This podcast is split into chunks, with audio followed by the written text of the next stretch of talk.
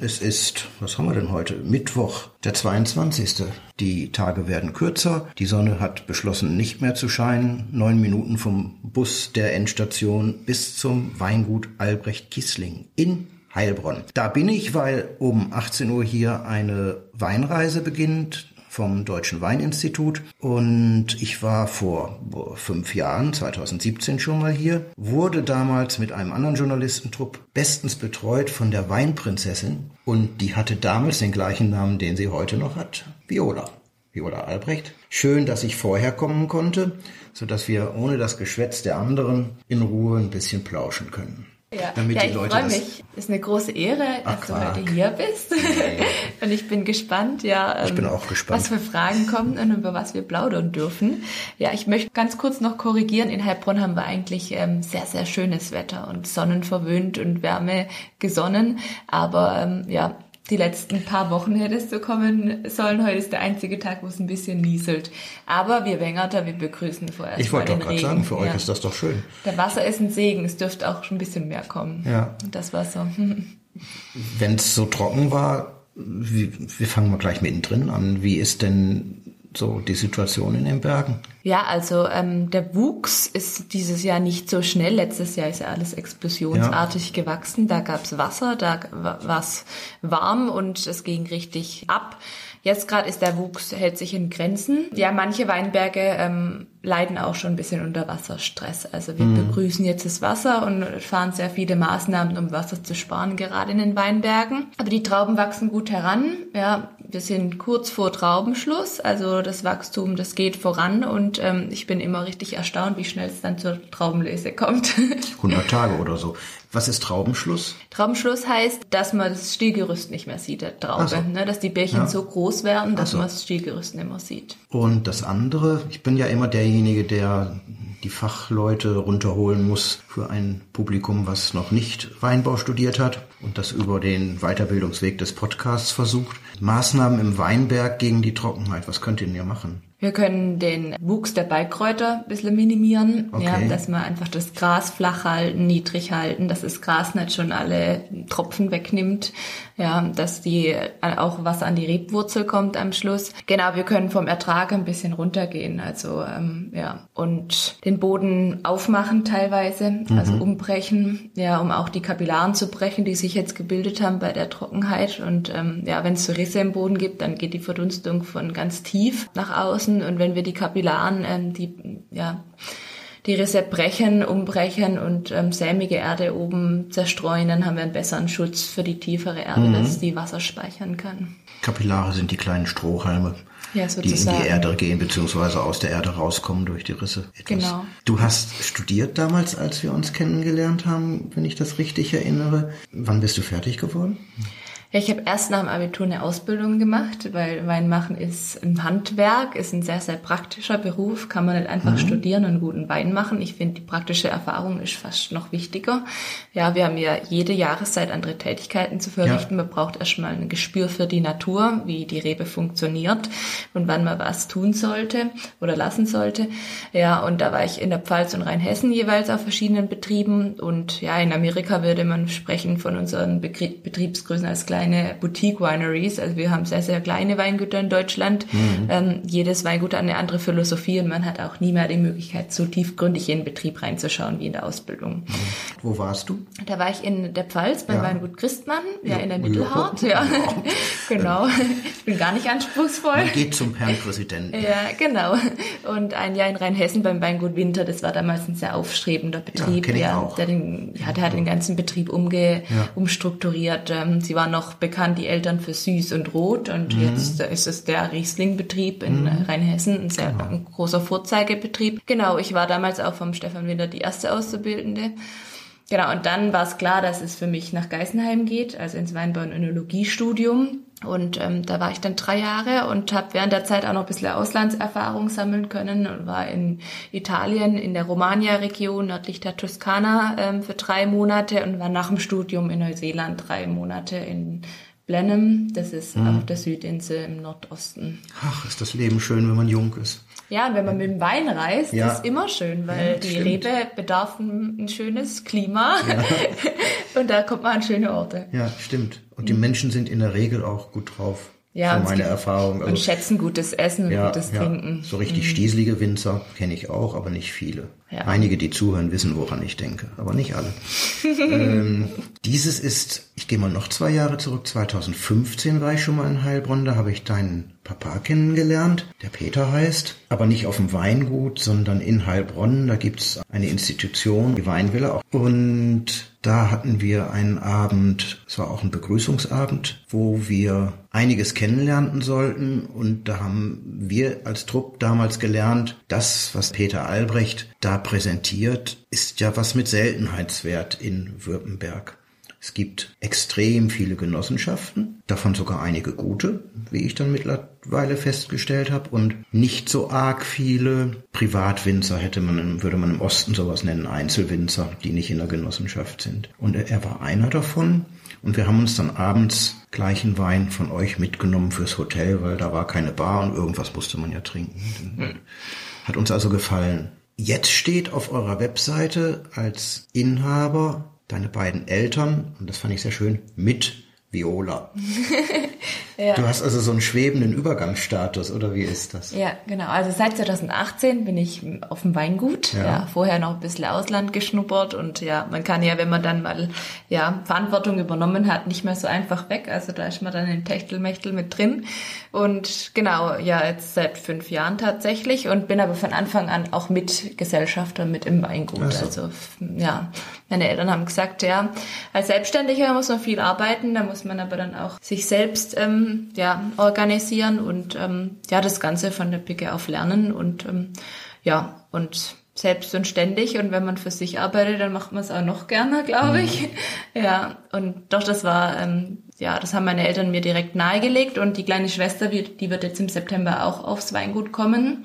Dann geht's mit voller Frauenpower weiter. Und die kommt auch direkt Schwester, ins Unternehmen. Oder? Ja, es gibt noch eine dritte Schwester, die liebt auch Wein, die trinkt super, super, super gern Wein, aber die jetzt in eine andere Branche verschlagen. Okay, ja. Und wir verstehen uns alle sehr, sehr ja. gut. Sind klassischer Familienbetrieb. Ja. Wie groß ist? Wie viel wir haben 17 ihr? Hektar Rebfläche. Ja, das ist schon eine Nummer. Ja.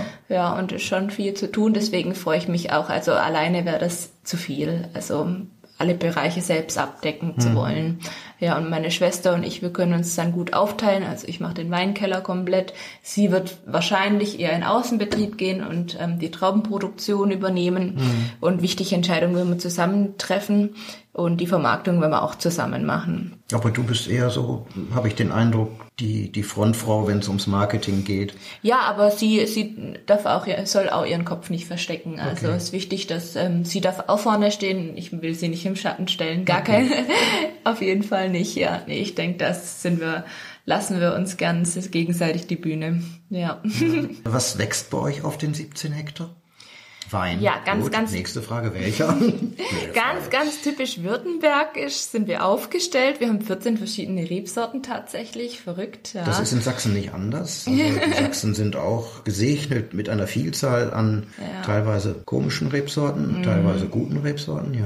Ja, in manchen Weinbauregionen, jetzt im Rheingau, wo ich studiert habe, da kriegt ja. man ja 80 Prozent Riesling, Riesling, dann kommen noch ein paar Burgunder, dann hört's auf. Und wir haben alles. Riesling, Riesling und Riesling. Ja, genau.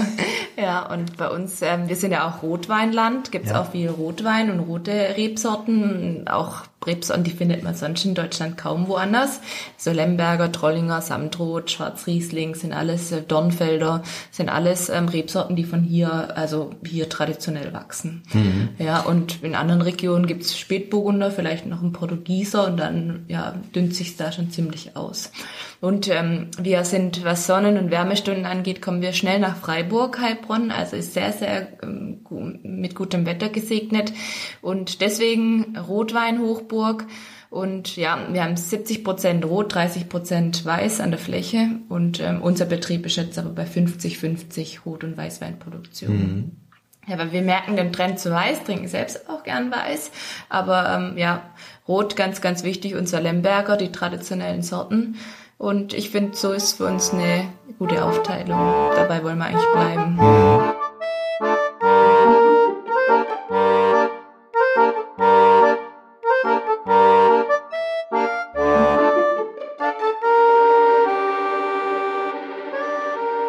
Hatte neulich einen Termin in einer der beiden wirklich guten Dresdner Weinbars, in der Weinzentrale. Da wurde ein Buch vorgestellt. Und es waren da eine österreichische Winzerin und ein Winzer aus Ungarn. Und die sprachen natürlich von Keck Frankosch und mhm. vom Blaufränkisch. Und denen wurde dann sowohl den Winzern wie auch dieser einen Rebsorte mit den beiden Namen eine große Zukunft vorausgesagt. Und kein Mensch hat über Lemberger gesprochen. Kannst mhm. du dir das erklären? Ja, ja, also ich bin da stetig dran, das Image und ähm, das Dasein des Lembergers bekannt zu machen. Ja, weil wenn, es ist ja faktisch erstmal das Gleiche, es sind mm. andere Klim Klimazonen, richtig, aber... Sind Synonyme am Schluss, ja. genau. Ja, bei uns gibt's auch ein paar Württemberger Winzer, die Blaufränkisch tatsächlich draufschreiben, mhm. weil... Gibt's Vorschriften? Nee, wir dürfen alles draufschreiben. Also ja, gestern hatte ich auch, hatten wir auf dem Weingut internationalen Besuch, da war auch einer aus ähm, Tschechien, der hat auch gesagt, dort heißt Frankoschka heißt ja, so ja genau. Frankosch. Ja, so ich erinnere mich. Ja, und ja. kommt ursprünglich aus dem Slowenischen. Ja. ja, ja. Also die Rebsorte und ist aber schon so lang bei uns, dass wir sie traditionell halten. Ja, aber ich denke, Lemberger hat großes, großes Potenzial, auch international. Mhm. Da können wir uns in Deutschland zeigen und in der großen Reihe mitspielen. Wir dürfen halt ähm, nicht zu viel Ertrag holen und ähm, dann ähm, in tollen Jahren haben wir großartige Qualitäten. Brauchen wir uns eigentlich nicht verstecken. Wir Schwaben, wir sind manchmal ein bisschen zurückhaltend und man sagt ja, unsere Weine werden hier in der Region selber getrunken. Wir gehen nicht so viel raus. Ja, dadurch ähm, haben wir auch nicht so viele Möglichkeiten, uns irgendwo ein Image zu machen. Deswegen ja, kennt, kennen uns vielleicht nicht so viele. Ja, weil ich war in der Pfalz zur Ausbildung, ja, da ist eh ein Weingut neben anderen, alles Dörfer, gibt mhm. keine Stadt. Ähm, die müssen natürlich irgendwo nach Norddeutschland. Wir haben hier große Städte, großen Konsum vor der Haustüre. Natürlich ist es auch bequem und nachhaltig, äh, hier den Markt zu nutzen. Und deswegen, ja, waren wir gar nicht so in der Bredouille die letzte Zeit. Es ist ein bisschen auch ein Luxusproblem. Aber jetzt merkt man auch, also man möchte auch außerhalb ein gutes Image machen. Und natürlich trinken auch hier die jungen Leute international und ähm, auch mhm. aus anderen Anbauregionen. Aber früher, also mein Opa hat noch erzählt, wenn die Leute Rotwein kaufen wollten, dann haben, hat er gesagt, wenn der Weißwein mitkauft, dann bekommt er Rotwein. Sonst gab es keinen Rotwein.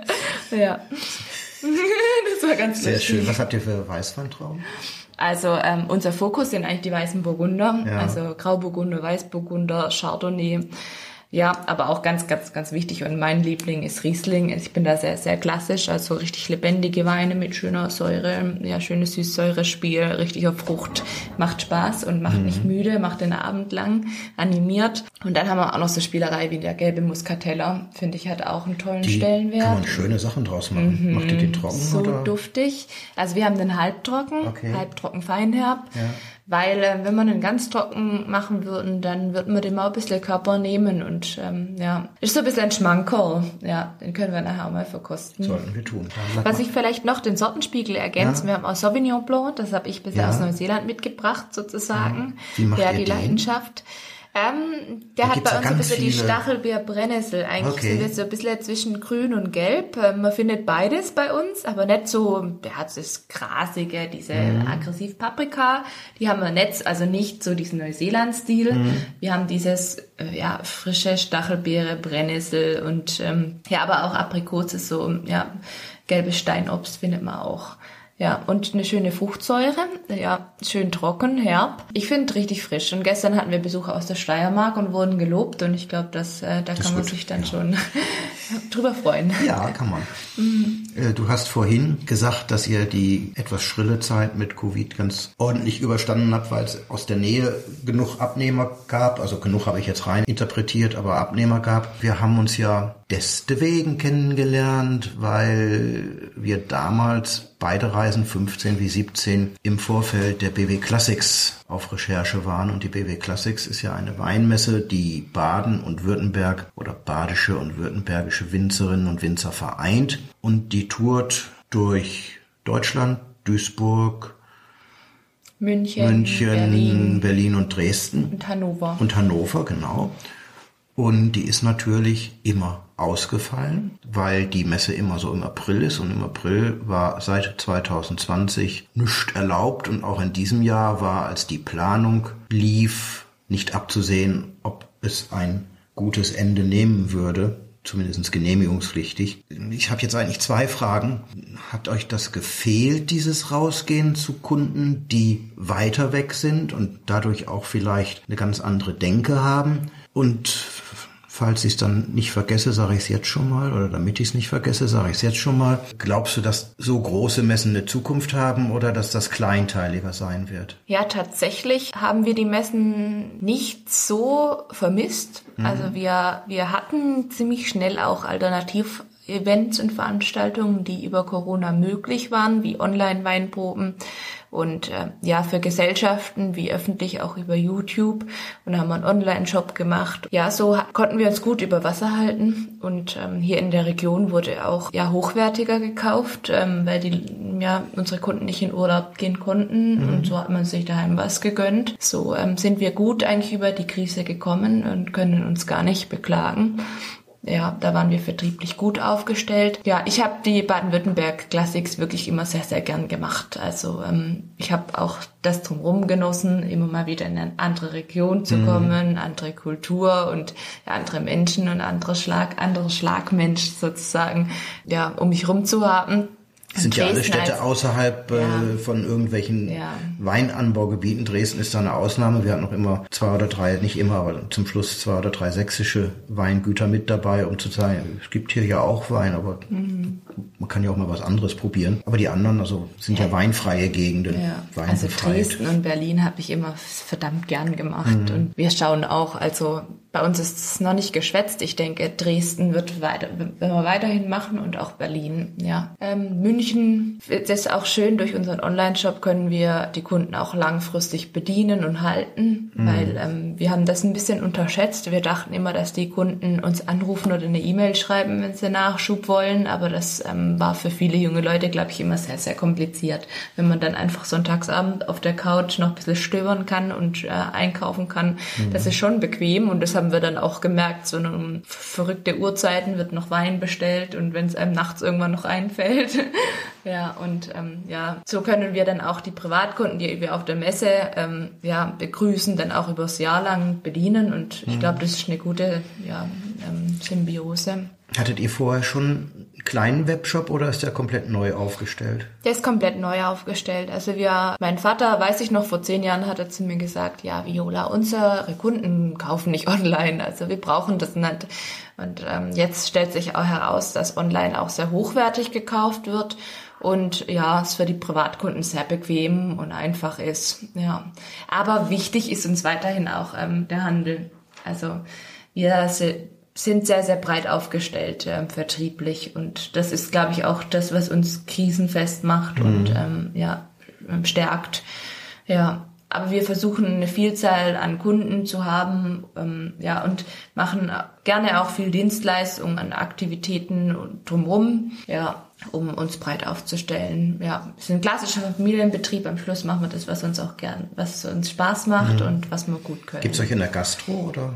Ja, uns gibt uns gibt's auch hier in der regionalen Gastro. Ja. Aber da haben wir wirklich den Fokus auf regional, weil wir alle letztendlich die ganzen Familienmitglieder alle in der Produktion sind. Also mein Vater macht die Traubenproduktion, der fährt gerade eigentlich nonstop Traktor. Ich mache den Weinkeller und ja, ja die ganze Verwaltung und Marketing und die Sachen ja, so, das ist uns ein ganz großes Anliegen, so die Fäden selbst in der Hand zu haben mhm. und ähm, selbst nachher zu sa sagen zu können, den Wein haben wir gemacht. Und äh, dadurch wollen wir halt auch nicht zu so viel auf Autobahnen sein und ähm, ja, vertrieblich gute Partnerschaften zu haben, die dann auch einfach gut funktionieren, wo man nicht immer wieder ja, Bauchpinseln muss. Am Schluss wollen wir ordentliche Qualität machen und ähm, ja, die soll gewertschätzt werden. Mhm. Ja. Und da gute Kooperationen, die gut funktionieren. Ja, wir sind sehr, wir stehen eigentlich für Bodenständigkeit, für gute Qualität und Verlässlichkeit und ähm, ja, das wollen wir weiterhin so beibehalten. Sind jetzt harte Worte, oder? Nee, schöne Worte. Ich bin gerade ein bisschen. Ja, nee, ist okay.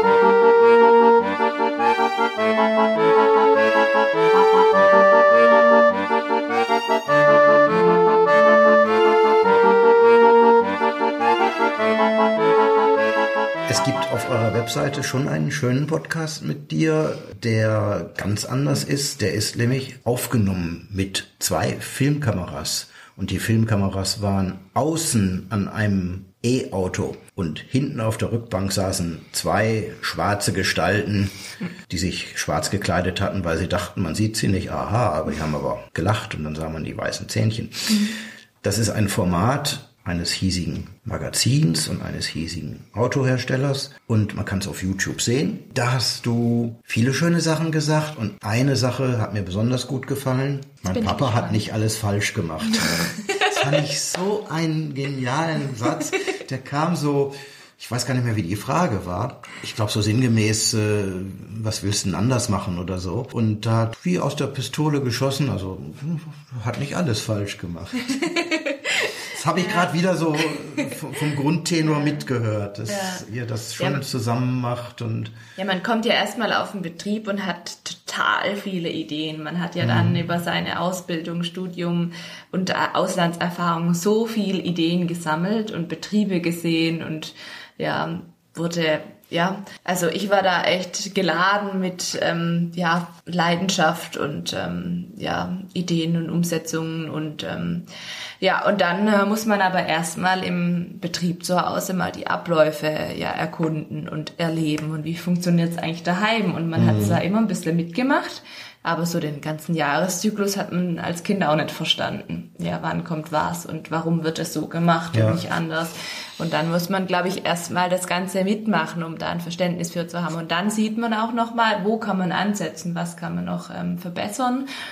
Und ein großer Schritt für uns war jetzt auch für die ganze Familie, für den Betrieb als Entwicklung, war jetzt unser Nachhaltigkeitszertifikat ähm, Fair and Green. Mhm. So haben wir alle ähm, Säulen der Nachhaltigkeit, also den sozialen Part, den ökologischen Part, ganz wichtig, aber wichtig auch der ökonomische Part, weil sonst ähm, ist alles andere nicht nachhaltig. Da haben wir den ganzen Betrieb aufgeschlüsselt ins Detail und der Verein hat alles bewertet.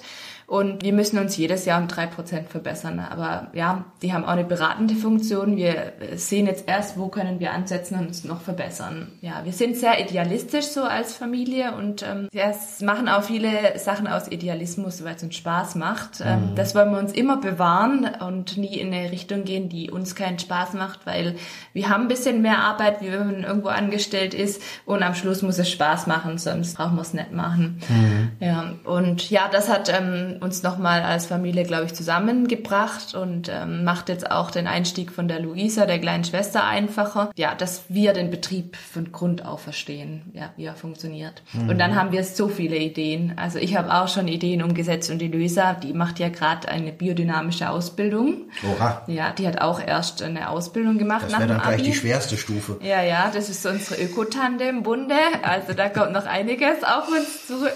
Ja, das ist sehr, sehr extrem. Die Luisa ist sehr reflektiert und der macht es richtig, richtig viel Spaß. Ich bin gespannt, was er umsetzt bei uns und ähm, ja, in welche Richtung es geht. letztendlich verfolgen wir das alle ein bisschen die Richtung. Biologisch ist ja schon schwierig in Jahren wie dem vergangenen, wenn du nicht das darfst, was die anderen dürfen. Fair and Green ist da, glaube ich, offener. Die verbieten nicht so viel in Stunden der Not, nenne ich das mal, oder? Ja, ich finde Fair and Green ist für uns das, was am meisten Sinn macht. Ja, ja weil ähm, jeder Betrieb kann da ansetzen, wo es ihm möglich ist. Weil ich finde, die Ökoverbände oder auch das Biodynamische ist manchmal etwas konservativ, weil das Biodynamische geht ja nach äh, Steiner, nach, ja. der hat ja sozusagen die Bibel der Biodynamie geschrieben. Und ich meine, der hat vor, weiß ich wie viel, 100 Jahren gelebt. Also es gab, ich glaub, 100. Ja, es gibt jetzt, ja, es gibt jetzt neue Technologien ja. und Neuheiten und die muss man schon mit einspielen lassen in alles, was man tut, würde ich sagen. Und ja, da sind wir so reflektiert und wegen der ab. Also für mich ist der gesunde Kompromiss das Allerbeste. Ja. Mhm. Und auch die biologische, die organische Bewirtschaftung ist nicht das Gelbe vom Ei, muss man ganz ehrlich sagen.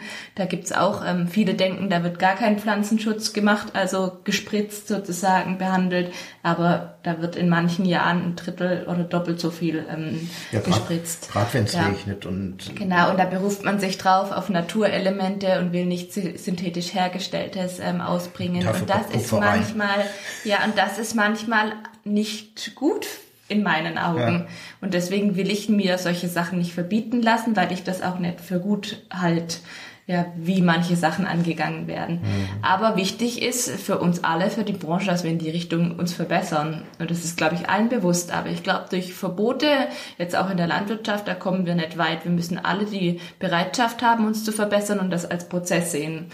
Ja, und jeder Mitarbeiter, jedes kleinste Rädchen muss da mitmachen und mhm. überzeugt davon sein am Schluss.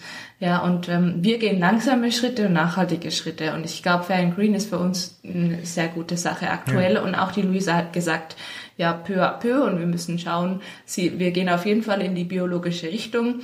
Aber Verbote ähm, wollen wir erstmal keine. Ja. ja. Also wir finde ich sehr vernünftig, weil wenn man diese Gedanken gut hat, braucht man eigentlich kein Zertifikat. Ne? Ja, am Schluss kostet es auch Geld. Ja, ja. ja.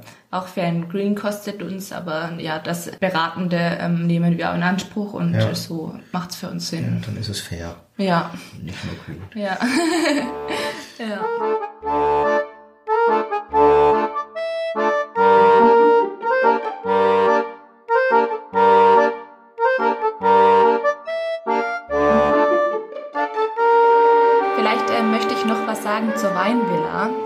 Hast ja ähm, die Weinvilla in den Mund genommen vorher und ähm, da hat sich auch einiges getan. Seit dem letzten Podcast muss ich wirklich sagen, bin ich doch wirklich voll auf dem Weingut angekommen. Damals war alles noch ein bisschen neu.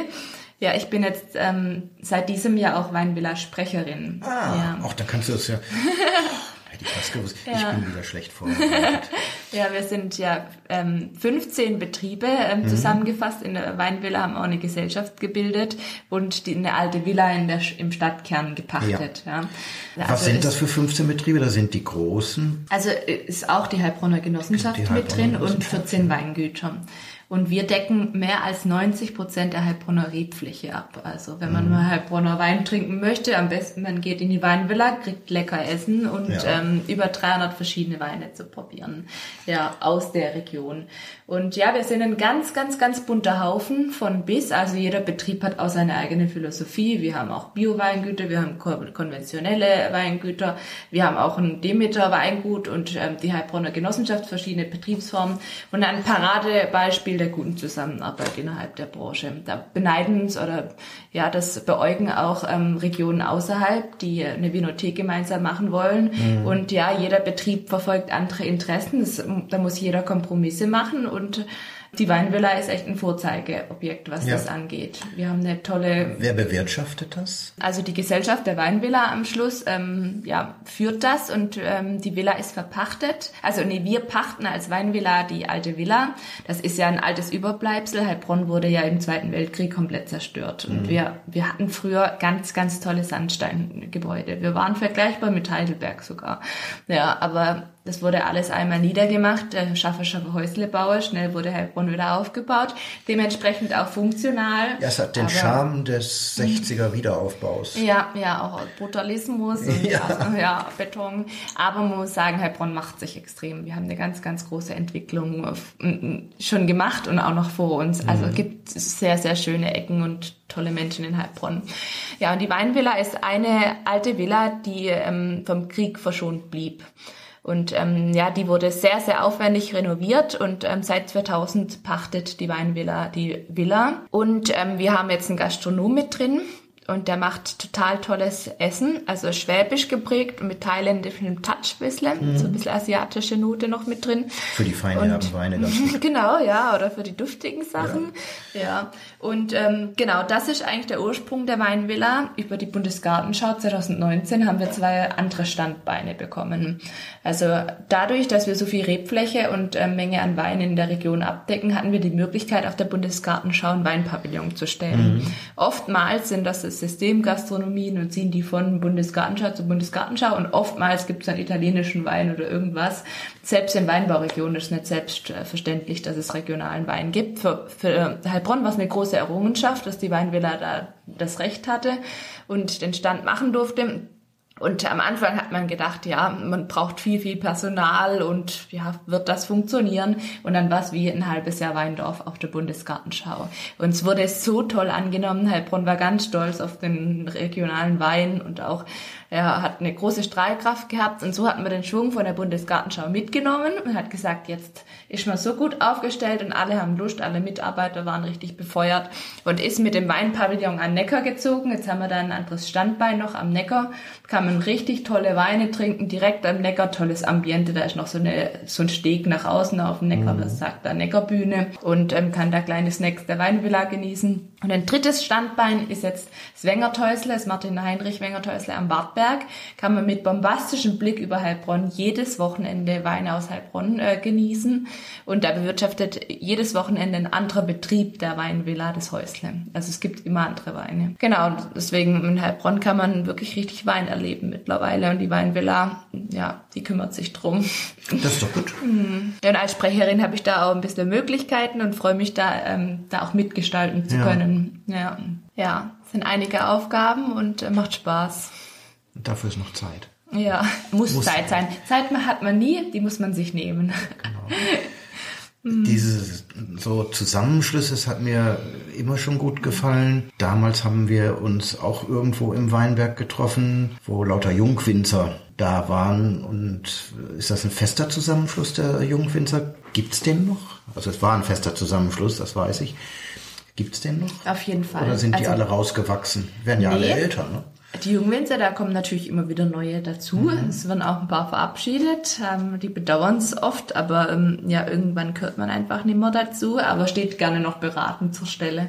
Ja, also die Jungwinzer sehe ich auch als wichtige Vereinigung für den Austausch in der Branche. Also wir helfen uns bei allen möglichen Themen aus, wenn irgendjemand auch in der Produktion Fragen hat. Vertrieblich arbeitet man zusammen. Ja, wir machen auch in Heilbronn haben wir eine große Party, eine große Weinparty gefeiert und haben so Pop-up-Veranstaltungen auch von Baden-Württemberg Marketing, die da unterstützt werden, wo Weinimpuls Ansprechpartner ist. Also wir haben verschiedenerlei oder jetzt auf den Baden-Württemberg Klassikmessen sind wir auch immer ja. mit dabei und ja, die kenne ich ja nun schon gar nicht mehr, deswegen muss ich ja fragen, ob es das noch gibt, weil ja, das war ja also 2019 total, ja. die letzte natürlich auch ganz verschiedene Charakterköpfe, also ja. ganz verrückte Leute und ähm, ja, ein ganz bunter Haufen. Ja, natürlich ist da auch jeder ganz, ganz anders, aber ich glaube, das ist gerade das Interessante. Also ich muss wirklich sagen, bei der BW Classics waren die Jungwinzer, wobei ihr deutlich mehr wart als die Badischen. Die Badischen waren immer sehr minimalistisch vertreten.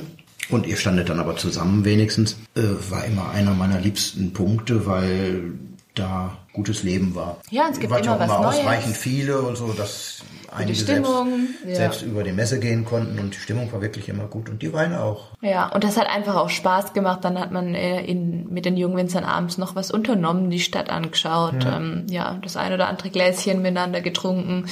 Ja, und das schweißt schon zusammen. Und ja, die Organisation zusammen vereinfacht das natürlich alles. Mhm. Ja.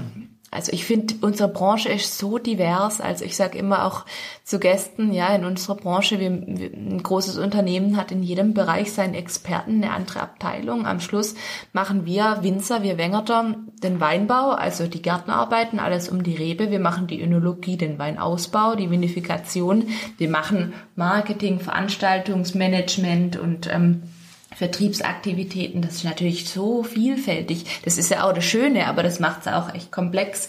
Und so ist äh, die Zusammenarbeit mit Kollegen richtig, richtig wichtig, sei es in der Produktion, dass man Maschinen gemeinsam kauft und gemeinsam verwendet oder gemeinsame Halle hat, wo man seine Maschinen unterbringt, ja, oder Know-how austauscht ja, bis zu Vermarktungsaktivitäten. Wir wollen ja am Schluss sind wir ja Kollegen und nicht Konkurrenten. Wir wollen ja auch unsere Region zusammen groß machen. Ja, wir sind Württemberg und wenn wir dann ja in Dresden sind, wollen wir Württemberg repräsentieren und ähm, ja, da gehören die Vielfalt dazu und die Leute, da reicht ein Betrieb nicht zum, um attraktiv zu sein. Und das befruchtet sich gegenseitig nur. Also da sollte man so offen sein und da gibt es so viele Jungwinzer, die eben mit Elan da vorangehen. Ja, ich glaube, das macht Spaß und ähm, nimmt eine gute Entwicklung. Ich finde es gerade wichtig, dass wir Nachwuchs haben. Also ich habe neulich vor ein paar Wochen für die Landfrauen von Heilbronn eine Weinprobe gemacht. Und das mhm. waren 44 Frauen, die von 35 bis 65 oder älter. Und ich war richtig beeindruckend und habe mir gedacht, wird in 50 Jahren, in meiner Generation gibt's nicht so viele. Also das kannst an der Hand abzählen, wie viele ähm, Jugendwinzerinnen in Heilbronn da sind.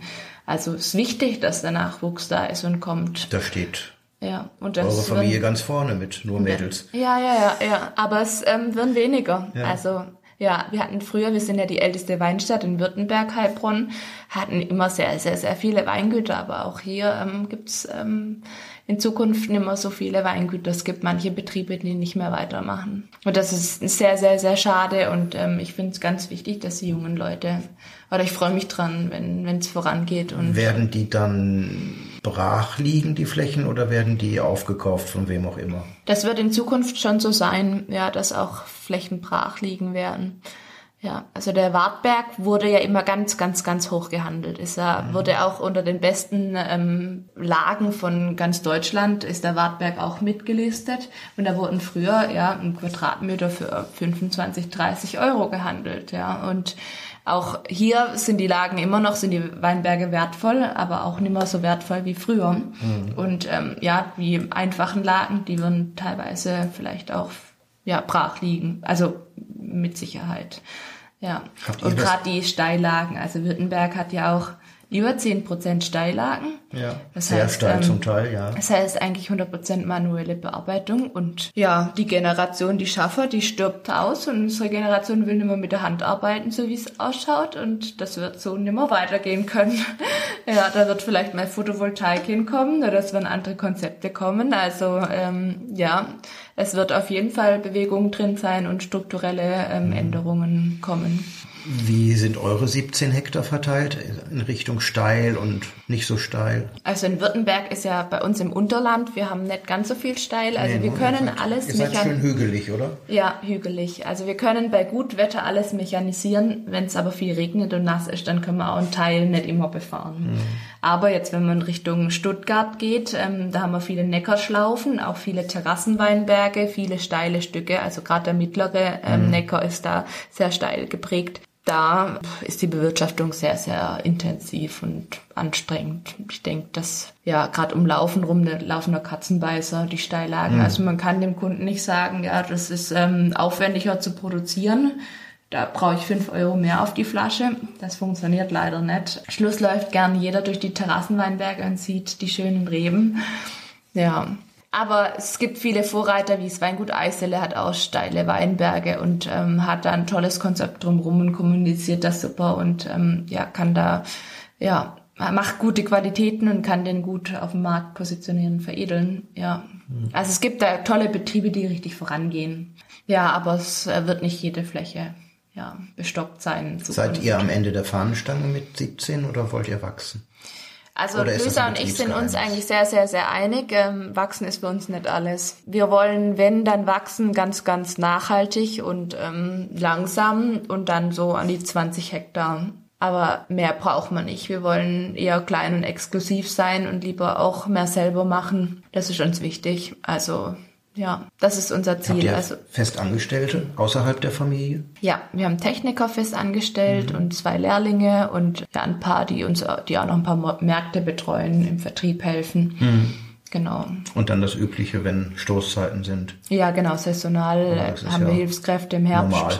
Ja, wir lesen noch alles mit Hand. Das ist auch eine Besonderheit in unserer Region mittlerweile. Mhm. Ja, also es wird ganz viel mit Maschine geerntet. Wir sind da noch mit die Einzigen, die das Handlese verfechten. Aber ist noch das Beste für die Qualität. Aber müssen wir auch mal schauen, wie, wie die Entwicklung ja den Lauf nimmt. Wir sagen auch niemals nie und sind naiv. Also wir wollen immer offen bleiben. Mhm. Und die Literweine will man zukünftig auch mit Maschine ernten müssen. Aber ähm, ja, das Beste für die Qualität ist die Handlese immer noch. Literweine bringt mich zum Thema Struktur der Weine, der zu kaufenden Weine. Literwein ist ja was, was es in Württemberg geben muss. Was kosten die in etwa? Ja, man sagt ja, das ist die schwäbische Magnum, gell? Genau. Die Literflasche. Genau. Eigentlich ein, eine tolle Flasche, weil wir haben eine Mehrwegflasche. Oh, schön. Ja, und das vermisse ich ein bisschen im Dreiviertel Liter Segment. Das sollten wir auch irgendwann schaffen, da ein Mehrwegsystem. Wenn das so weitergeht mit der Knappheit bei Flaschen, dann geht das schneller, ja. als man denkt. Ja, aber da will jeder seine eigene Flaschenform, seinen eigenen Verschluss und das ist natürlich ein sehr, sehr, sehr emotionales Thema. Ja, und mittlerweile machen sogar manche auf die Literflasche dann einen anderen Verschluss drauf, was nochmal alles komplizierter macht. Die Literflasche sollte ganz, ganz einfach gehandhabt werden. Mhm. Und man kriegt ein hervorragendes Preisgenuss. Natürlich kommen die einfacheren Weine rein, aber für den Preis, den man dafür zahlt, ist, fährt man da immer gut. Und ja, im Sommer ein schönes gekühltes Scholle ist mal nett und ähm, da bietet sich eine Literflasche an oder gerade die Gastro kann, wertschätzt das auch. Mhm. Ja, ist äh, gute Preisgenuss. Ja, aber Literflasche ist auf jeden Fall ein fallendes äh, Produkt. Also wir haben früher, ich weiß noch, als ich ein Kind war, waren die Literflaschen, wenn man unsere Weinkarte aufgemacht hat, auf der ersten Seite. Wir hatten wir 90 Prozent Literflaschen, drei, ähm, 10 Prozent Dreiviertel Literflasche. Das war da noch ganz fremd. Und dann peu à peu haben wir das eigentlich kompensiert mit der Dreiviertel Literflasche, die Literflaschen. Mhm. Mittlerweile haben wir auch nicht mehr viele auf der Karte. Für den einfachen Genuss, ganz, ganz einfach gehalten im Etikett, im Verschluss, und ähm, für das eine solid gute Qualität bei uns, mit Hand gelesen tatsächlich. Ja. Und jetzt hast du noch einen Preis? ja, also bei da be bewegen wir, uns, bewegen wir uns bei 4,80 bis 5,30 mhm. ja, für die Flasche. Das ist schon eine gute Nummer und man hat einen Liter Wein. Ne? Ja, mhm. also ich finde das auch eine schöne Größe eigentlich, ja. Ja, ja. ah ja, wenn es mal mehr sein darf und dreiviertel Flasche reicht oft am Abend nicht. Ja. Aber natürlich die besseren Tropfen, die werden dann ja. auch in die Dreiviertel Liter Flasche kommen, ne? das ist immer so. Und beim, bei, dem, bei den Literweinen bewegt man sich mit was, mit was einfacher. Ja, logisch. Hm. Du hast selbst gesagt, dein Lieblingswein sei Riesling. 2017 gab es drei unterschiedliche Mädelsweine, da war deiner aber aus Burgundischen gemacht, mhm. glaube ich. Ne? Ja, genau. Also wir haben seit 2003 die Mädelsweine hier. Wir sind ja in der dritten Generation drei Töchter. Ja, sind sehr, ähm, bei uns hat die Emanzipation ziemlich früh angefangen, ja. da waren immer die Männer in der Unterzahl. Genau, und damals, 2003, hat man von einem Jahrhundertjahrgang gesprochen. Also wer sich noch erinnern kann, sehr, sehr heißes Jahr. Wir hatten im Sommer an 40 Grad mehrere Tage. Und wir hatten außerordentlich kräftige Qualitäten im Keller. Und das klassische Prädikatsraster ähm, hat eigentlich nicht ausgereicht. Ja, man hatte eigentlich nur Spätlesen, Auslesen im Keller. Und so wollte man ein bisschen aus dem Qualitätsraster ausbrechen und hat den Weinen ein Gesicht und einen Namen gegeben sozusagen. Und natürlich alles Mädels, alles Weißweine. Damals hat mein Vater die Weine aus, nach den Charakteren der Töchter ausgesucht. Und ähm, ja, Johanna war von Anfang an Grauburgunder, das ist so unsere Revoluzerin, die älteste bei uns im Bunde. Ja, mhm. richtig rassig, kantig, ähm, ja, hat Charakter. Ja, die Rebsorte Grauburgunder hat immer ein bisschen mehr Gerbstoff, ein bisschen mehr Fülle und ähm, ja, schön, schön Schmelz im Abgang. Ja, das ist die Johanna und auch schon echt ein Klassiker, eine Marke bei uns und in der Heilbronner Gastro überall zu finden. Ein schöner Essensbegleiter. Genau, am Anfang war ich was Edelsüßes, ein edelsüßer Riesling tatsächlich. Ja, mein Vater hat sogar Riesling zu mir mir äh, kombiniert. Ähm, ich habe aber dann 2018, wo ich das erste Mal im Keller richtig Hand angesetzt habe, meinen eigenen Wein eigentlich selber gemacht. Und dann ähm, wollte ich auch mal was, was aus der Reihe tanzt, machen und habe den ersten Weißwein im Holz ausgebaut gemacht bei uns. Mhm. Mein Vater hat eigentlich alle Weißweine im Edelstahl ausgebaut und mittlerweile haben wir auch ein paar Weißweine im Holz ausgebaut und die Viola war der erste. Genau, das ist ein Chardonnay mit Weißburgunder. Ich finde, das sind zwei Rebsorten, die ergänzen sich mhm. richtig, richtig gut. Man hat so die Kraft, die Fülle, ähm, ja, den Körper vom Chardonnay und die Finesse, die Filigranität, die Frucht vom Weißburgunder. Und der Chardonnay, der ist spontan im Holzfass vergoren, im Tonneaufass, im großen Barrique, 500 Liter. Ähm, spontan vergoren, das heißt, es viele verschiedene Hefen starten die Gärung, alle haben einen anderen Stoffwechsel, es entstehen ganz viele verschiedene Aromen und ähm, wir haben ein ganz breites Aromenspektrum später im Glas. Und der Weißburgunder im Edelstahl ausgebaut, maximal primärfruchtig, frisch. Und ich finde, ähm, ja, die ergänzen sich super. Und genau, ist bis jetzt ähm, das Cuvée so bestehen geblieben und wird wahrscheinlich auch so bleiben, hat sich auch etabliert und hat Freunde gefunden. Genau, und die Lysa ist jetzt Nesthäkchen, das ist ja noch das ist die kleinste im Bunde. genau, das ist ein Weißwein Cuvée edelsüß. Ja, und ähm, die hatten Riesling und Muscatella. Auch ganz interessant, diese floralen Noten mhm. und der Pfirsich vom Riesling. Schöne süße Säure. Macht richtig Spaß und ist so ein Nachtischwein. Findet sie sich da Qualität. wieder? Mal gucken, wenn die aufs Weingut kommt, hat sie auch die Option, ihr Ding zu machen. Also mhm. sie kann jederzeit. ja. ihr eigenes machen. Schauen wir mal, was noch so kommt. Ja. Gut, doch, das war schon fast ein schönes Schlusswort. Schauen wir mal, was noch so kommt. Ja. Ja, belassen wir es erstmal dabei. Es, wie gesagt, es gibt ja noch einen zweiten Teil.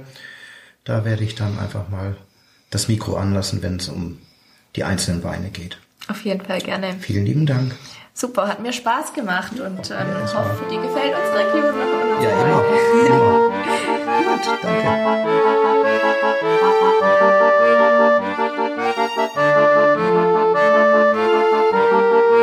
So, und für Teil 2 gehen wir jetzt in den Sektkeller, wo das Mikrofon einfach mal mitlief. Also bei uns ist der große Unterschied von Cremant und den Winzersekten, dass der 18 Monate auf der Hefe lag. Bei den Winzersekten sind wir da mindestens 9 Monate ähm, unterwegs auf der Hefe, teilweise auch bis zu 12, 15. Ja, aber der Cremant wollen wir unbedingt ein bisschen länger auf der Hefe lassen. Wobei Cremant auch gesetzlich vorgegeben mindestens 9 Monate auf der Hefe sein muss. Aber wir sagen, dass man einen ganz anderen Charakter bekommen darf, der länger auf der Hefe sein. Unsere Winzersekte sind aber sehr, sehr ähnlich produziert. Genau, aber nicht so lange auf der Hefe gewesen. Ja, wir haben mittlerweile fünf verschiedene Sekte auf der Karte. Viele Weingüter, viele Betriebe haben Sekt außer Haus gegeben oder lassen irgendwo versekten. Wir haben das uns eigentlich zur Aufgabe gemacht. genau, mein Vater hat ähm, ja das Sektthema mit nach Hause gebracht nach seinem Studium 1981 und dann haben wir schon direkt entschieden, klein und fein. Die Eltern, ja, da ja, machen wir keine, nicht viele Kompromisse, da produzieren wir, wie wir möchten. Und ähm, ja, die Kunden müssen trinken, was wir produzieren möchten. ja, und ähm, die Produktion steigt aber, wird gut angenommen. Und ähm, ja, wir haben uns über die Zeit auch sehr, sehr viel Know-how und ähm, Erfahrung ähm, natürlich angeeignet. Weil Sekt bedarf nochmal ein ganz eigener eigenen Fingerspitzengefühl oder Wissen letztendlich wie Wein ist ein ganz, ganz anderes Thema. Haben wir auch eine komplett eigene Gesetzgebung über Sekt. Ne, da äh, heißt trocken auch Brüt beim Sekt, ja, und Sekt trocken ist nicht trocken, hat Henkel trocken definiert. Beim Sekt haben wir ja, eine Steuer festgelegt auf 1,02 Euro die Flasche. Beim Wein haben wir zwar auch eine Steuer, aber die ist auf Null gesetzt. Ja. Äh, man weiß viel zu wenig darüber, die Herstellung. Es gibt ganz, ganz große Qualitätsunterschiede beim Sekt. Ich sage aber, für jeden Anlass gibt es den richtigen. Manchmal bedarf es was Einfaches, Primärfruchtiges, Frisches. Ja, manchmal äh, darf es auch nicht zu viel kosten. Manchmal will man richtig Charakter, Fülle, Länge. Ähm, auch was, wo man vielleicht noch in den Keller legen kann ja, ich glaube, für jeden Anlass gibt es richtige und ja, das ist so unsere Stilistik, die wir gern verfolgen. Und hier finden wir jetzt auch die hefigen Töne, das Brioche, das Brotige, die Hefezopfnoten vielleicht auch richtig feingliedrig, frisch. Ja, beim Sekt machen wir auch gern Blanc de Noir, weil da will man nicht viel Gerbstoff. Gerbstoff macht einen Blum, derb, breit und beim Sekt geht es um Finesse, um Filigranität und deswegen gerne ähm, die Gerbstoffe ähm, vorher rausnehmen. Schon gar nicht im Pressprozess mit in Most bringen. Deswegen nur die erste Pressung, die zweite Pressung wird verworfen. Nur die filigransten, feinfruchtigsten Weine, die werden zu Sekten später. Und eine Spezialität ist letztendlich auch, die meisten Sektproduzenten, die kaufen die Trauben oder kaufen den Wein. Wir machen wirklich alles von der Traube draußen im Weinberg, wo wir schon auf Sekt ähm, die Weinberge einstellen, produzieren, bis ja, das fertige Produkt und bringen es an Mann, veredeln es hier auch maximal durch Weinevents, durch Veranstaltungen. Ja, haben wirklich die ganze Wertschöpfungskette hier. Jetzt haben wir 10.000 Liter was wir machen an Sekt. Genau. Und wir machen die Sekte immer frisch für den Kunden. Also wenn man sieht, haben wir den Kork ja. irgendwo. Ja. Das degorgiert ihr schon drauf? So. Ähm, wir degorgieren nicht selber im Haus, das ist der einzige Prozess, den wir noch nicht daheim machen. Mhm. Ah, ja. Genau, das machen wir in Sontheim im Nachbarort von Heilbronn. Ja, und da probieren wir aber, ähm, zusammen die Dosage, mhm. weil nach der alkoholischen, nach der zweiten Gärung haben wir ja staubtrockene Sekte, Zero Dosage, ja, gar keine Restsüße. Wenn wir jetzt ähm, einen recht süßen Sekt machen müssen, wobei vier von unseren Sekten Brut sind, also herb, ja, dann können wir jetzt noch eine möglich haben wir jetzt noch eine Möglichkeit, bevor der Stopfen drauf kommt, eine Versanddosage zu geben. Das können ein paar Tröpfchen Süßwein sein, das kann ein Wein mit Zucker versetzt sein, nur um die Restsüße einzustellen. Wir am Geschmack wollen wir nichts drehen. Dann kommt der Stopfen drauf, die Agraffe, das Drahtgestell, dass der Kork überhaupt in der Flasche bleibt. Wir wollen auch unseren Druck von 6 bis 7 Bar ähm, ja, bewahren die Kapsel zur Versiegelung, dass die Flasche noch nicht geöffnet wurde. Und dann trinken wir den Sekt in der gleichen Flasche, wie er vergoren wurde, wie er produziert wurde letztendlich. Ja. Aber ganz, ganz wichtig, Wir haben ein ganz, ganz kleines Gebinde. Wenn die Flaschen jetzt hier in der Waagrechte liegen, haben wir den maximalen Hefekontakt. Die Hefe setzt sich unten am Flaschenboden ab. Kleines Gebinde, großer Hefekontakt und auch dreimal so lang wie, wie bei den einfachen Sekten. Genau, ja, das ist so ein bisschen so eine Herzensangelegenheit und wir machen ja die Sekte immer frisch fertig für den Kunden. Da war ich gerade stehen geblieben. Wenn wir jetzt den Kork anschauen, wenn der wieder aufgeht, dann ist er frisch degauchiert. Degauchiert heißt ja entheft, ja, also geklärt sozusagen. Ja? Und wenn er bleibt wie ein Kork, äh, wie, ein, wie ein Pilz, dann war das Degauchieren schon lange her. Es kann auch sein, dass jetzt ein alter Jahrgang draufsteht, 19, bei den Weinen sind wir jetzt bei 21. Ja, wir haben dieses lange Herstellverfahren und dann war er lange auf der Hefe. Wenn er frisch degauchiert ist, dann ist der Sekt frisch. Ja, das kann ein alter Jahrgang sein, aber der Sekt kann drei Jahre auf der Hefe gelegen haben. Dann ist er frisch nach dem Degauchieren. Das ist auch nochmal so ein bisschen, was manchmal täuscht, der, der Jahrgang, der dann auf der Flasche steht. Manche schreiben auch den Degauchierzeitpunkt drauf. Aber da wir die Chargen unter immer peu à peu fertig machen, ja, schreibt man den De Degauchierzeitpunkt nicht drauf. Unsere ähm, Winzersekte liegen bei 12,50 alle und hier sind wir bei 14,50. Ja. Produzieren Sie auch Rosé? Äh, Lemberger Rosé, genau, Lemberger Rosé Brüt. Lemberger ist so unser Aushängeschild an was rote Trauben angeht, auch so der regionale Held hier. Ja, unser Fokus, was ähm, Rotwein angeht, zieht sich durch das ganze Sortiment im trockenen Bereich. Und da haben wir einen schönen Rosé. Ja. Wie unterscheidet sich denn dann die Weinbergsarbeit für die Sektgrundweine, ja, wenn Sie sagen, Sie haben da spezielle ja. Parzellen, wo Sie die Grundweine... Ja. Äh, das ist auch eine gute Frage, ja. Da muss man schon ein bisschen anders vorarbeiten. Also bei den Sekten, da ernten wir ein bisschen früher, wobei wir auch nicht radikal sind. Also manche Kollegen ernten viel früher wie wir. Ja, wir wollen einen Sektgrundwein mit 11 Volumenprozent. Ne? Bei der zweiten Gärung bekommen wir noch 1,5 Volumenprozent Alkohol dazu. Ja, deswegen darf der Sektgrundwein nicht zu viel ähm, ja, Alkohol mit sich bringen und somit dürfen die Trauben nicht zu süß sein. Ja.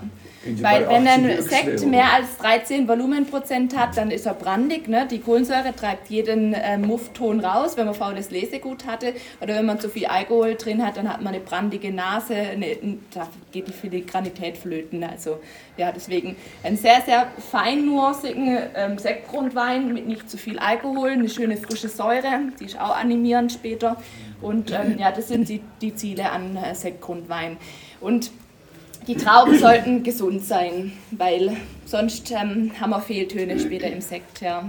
Die Kohlensäure, die ähm, bringt jede unschöne Art ja. raus und ähm, wir können dem sie, ne? genau ja. wir können dem, dem Wein dann was entnehmen, aber wir können nichts mehr zugeben. Und wenn wir entnehmen, nehmen wir immer die positiven Dinge auch mit draußen, dann haben wir später gar keinen Geruch mehr. Ja. Dann können wir vielleicht noch mit Süße was drehen, aber das ist nicht unser Anspruch. Genau. Sektgrundweine sind nicht immer ein Genuss, gell? Ja, Sektgrundweine sind, sind leicht, ja, und natürlich Alkohol ist auch ein Aromatransporteur, wie unser Zucker. Mhm. Ne, das äh, ist dann eher ein bisschen leicht am Anfang. Mhm. Aber durch äh, die zweite Gärung bekommen wir dann richtig Körper und dann noch durch das lange Hefelager bindet sich die Kohlensäure richtig, richtig gut ein. Ja, wenn wir direkt nach der Flaschengärung die Flasche öffnen würden, wäre die Hälfte der Flasche leer. Ist noch ganz, ganz unharmonisch. Ja, erst durch das lange Hefelager ist die Kohlensäure schön ins Produkt integriert und haben eine ganz feine Perlage. Ja, und wir haben diese geschmackliche Veränderung. Wir verlieren ein bisschen Primärfrucht, das vergänglich frische, ähm, verspielte und bekommen ein bisschen Länge und Tiefgang. Ja, aber das ist am Schluss auch Geschmackssache. Ne? Wenn man jetzt so richtiger Freak ist, dann kann er drei Jahre auf der Hefe gelegen haben, ne? wenn man dieses Champagnertöne mag. Aber das ist dann am Schluss Geschmackssache. Wir versuchen noch ein bisschen die Frucht zu bewahren, aber diese hefigen Töne mit reinzubekommen. Aber zu lange Hefelager machen wir auch nicht. Machen Sie Schwarzriesling auch als Stillwein oder ist es der nee, perfekte Sektwein eigentlich, weil das ja. vielleicht auch nicht so gut immer verkauft? Die Rebsorte spielt bei uns ähm, keine große Rolle. Ich muss zugeben, das ist ein Weinberg, das ist gar kein Premium-Weinberg bei uns. Das ist eigentlich ein Weinberg, der ist früher in die Literflasche gegangen. Da war früher eine Obstanlage auf dem Weinberg, äh, steht richtig, richtig im Saft. Und wir hatten immer Probleme, die Trauben sind vorher faul geworden, bevor sie überhaupt reif waren. Es war immer einfache Qualität.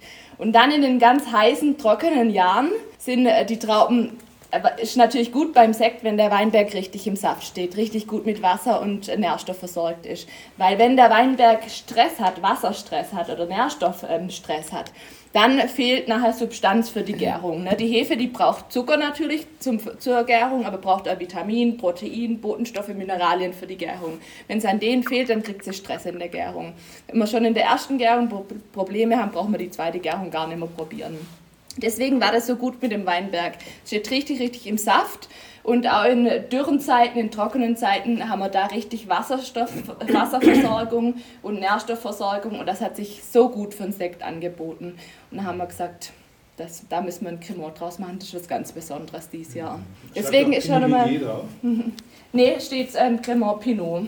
Ja. Ah, so. Und sonst haben wir kein schwarzes Ding auf der Karte. Ist hier im Unterland auch nicht so, ähm, ja, geläufig. Also findet man eher Richtung Laufen am mittleren Neckar gibt es mehr schwarze Das ist ja bei uns. die größte Schwarzriesling-Gemeinde Deutschlands. Ja. Also Heilbronn steht eigentlich für Lemberger, auch für ein Trollinger. Das sind die zwei roten Rebsorten, die sich hier richtig durchgesetzt haben. Ja, und ja, wir haben sehr schnell eigentlich auf den Lemberger gesetzt. Denken Sie eigentlich auch Richtung alkoholfrei beim Sekt? Oder? Nee, Nein. das äh, überlassen wir den großen Betrieben, weil das ist eigentlich kein Produkt, das wir selber machen können. Das können wir nur außer Haus geben, machen lassen. Da braucht man jetzt nicht den besten Wein, der wird später dann irgendwie wieder. Ja, also wir haben gesagt, wir haben jetzt als alkoholfreie Alternative einen Traubensekko, einen verperlten Saft. Okay den lassen wir aber auch machen. Das ist für uns eine gute Alternative, weil für ein Entalkoholisieren halten wir selber nichts oder trinkt man nicht so gern, wenn man weiß, wie er hergestellt ist. Man nimmt erstmal das Herz von einem Wein ja, und dann versucht man wieder irgendwie aufzupimpen. Weil, ja, Alkohol ist ein Aromatransporteur. Wenn wir den Alkohol entnehmen, dann schmeckt er erstmal komisch. Aber wenn man die Gäraromen gern mag, dann hat das Produkt schon eine Berechtigung auf dem Markt, aber das dürfen die großen Häuser machen. Das können wir Kleine gar nicht, weil man braucht eine Riesenmaschinerie drumherum. Also das ist eigentlich, ja, ja also 10% macht das Sekt aus. Ja. Genau, aber wachsendes Segment und hat jetzt hier seinen eigenen Raum und bekommen und hier finden, hallo, herzlich willkommen. Ja, wir ja. Zuwachs jetzt ja, sehr gut, es tröpfelt alles so ein. Da hat auch jeder schon sein Glas in der Hand, das ist so gut. Ist ja. Ja, und wie gesagt, hier unten finden eigentlich, also findet der Rüttelprozess statt. Hier haben wir auch die Liste ja, des Rüttelns. Liegt jetzt ah, ist da hinten im Raum. Jeder, der rüttelt, der unterschreibt. 21 Mal werden die Flaschen gedreht, am Schluss ganz steil gestellt und dann wird entheft. Genau. Das ein bisschen hier zum Thema Sekt. Ähm, ja, und ich versuche hier auch ein bisschen zu sensibilisieren, aufzuklären und einfach zu zeigen, wie wird es gemacht am Ort des Geschehens und ähm, ja, wenn man an, vor einem anonymen Regal steht im Supermarkt, dann ja, wundert man sich vielleicht 2,50 bis Open End, aber hat alles seine Berechtigung am Schluss. Ja, und am Schluss soll man das kaufen, was einem schmeckt. Schmeckt oder schmeckt nicht, ist am Schluss das Aller, Allerwichtigste. Man kann ja alles verkomplizieren oder, ja, ich finde es immer schön, wenn man sich für die Herstellung interessiert, aber am Schluss sollte schmecken, was im Glas ist, sonst passt es nicht zu einem. ja. Thank you.